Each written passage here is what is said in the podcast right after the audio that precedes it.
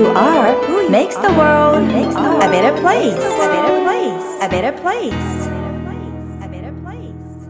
Character is the architecture of the being by Louise Nevelson アメリカの彫刻家ルイース・ネベルソンの言葉人の性格や特徴はその人の建築物のようなものであるさゆりセンスさゆりが Who You Are Makes the World a Better Place 2回目を配信しています。自分軸を確立し、一人一人が自分らしさを最大限表現することで世界がより良くなるというビジョンを持って、教育、ビジネス、ライフスタイル、そして豊かさという意味のウェルビーンについて世界のリーダーの声をお届けしながら日本から世界へ羽ばたきたいという皆さんと一緒にこのポッドキャスト番組を作っていきたいと思っています。こんにちは、ナビゲーターのさゆりです。さあ、2回目の今日もシリコンバレー特集を引き続きお届けしていきます。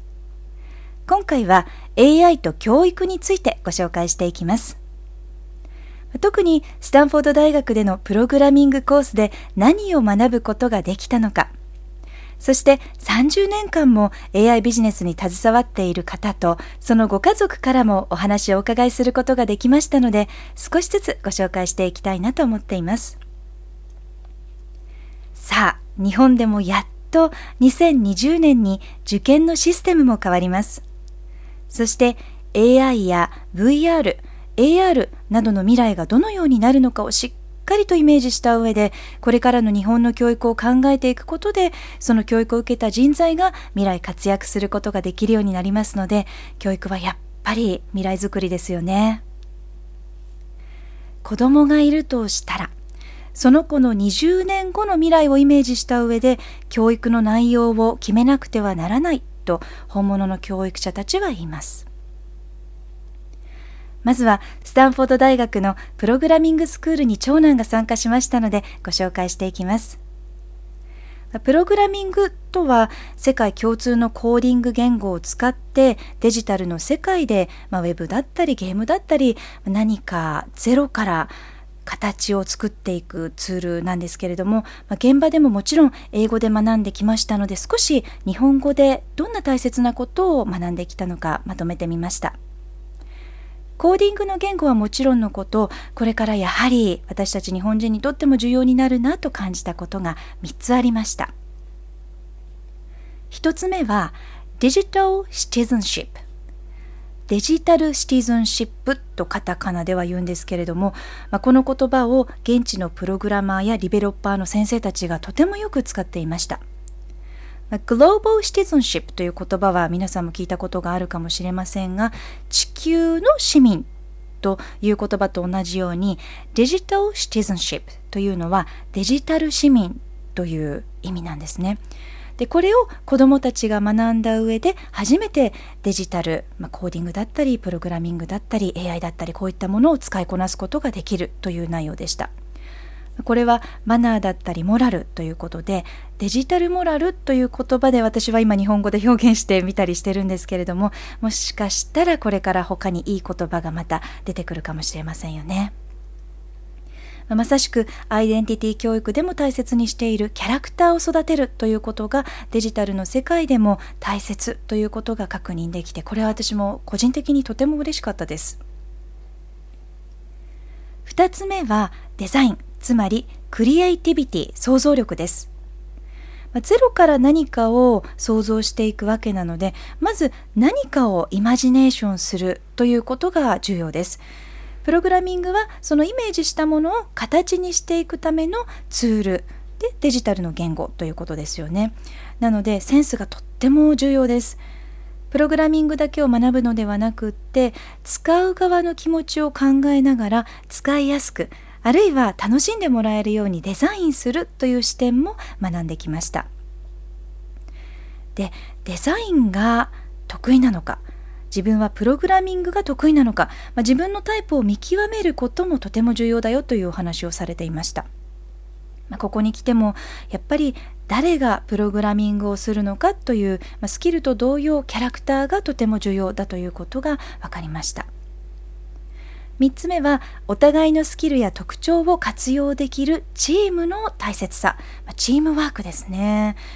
プログラミングも一人でやる作業とチームでやる作業というのがありましてその両方を学んできたようです。一人で作業するときはもちろん自由にいろんなことを発想したりチャレンジしたりできるんですけれどもやはり達成できる世界に限界があるわけです。なので何が得意で何が苦手かが分かった上でペアプロジェクトとして、まあ、得意を生かしてそれぞれの個性を生かして一つのゲームを一緒にプログラミングやデザインをして完成させるということを学んできました。想像力がいかに重要かということも分かってはいたんですけれどもやっぱり重要だということを改めて感じました。AI の時代だからこそ人間性を磨いたり高めたりすることが重要だということはやっぱり変わらないんだなということを感じることができてとてもほっとしましたし自分の個性やキャラクターを知るという教育はプログラミング AI の世界でもこれから本当に役に立っていきます。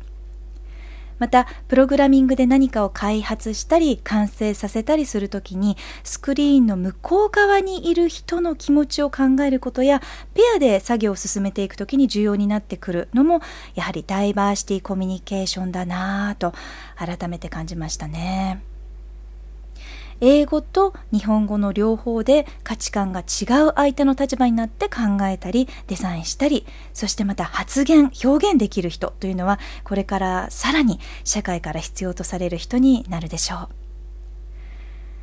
現地ではなるべく日本人のいないコミュニティや場所に行くようにしていたんですけれども AI の世界に37年間っておっしゃってたと思うんですけれどもそれくらいの期間携わっていらっしゃるプロのプロの方にお時間を作っていただくことができましてまずは初め2人でランチをさせていただいたんですけれどもあのその時に伝えてくださっていたことが印象的でしたたくさんあるんですけれどもまず一つご紹介しますと What we are doing right now is very different from communicating on Facebook.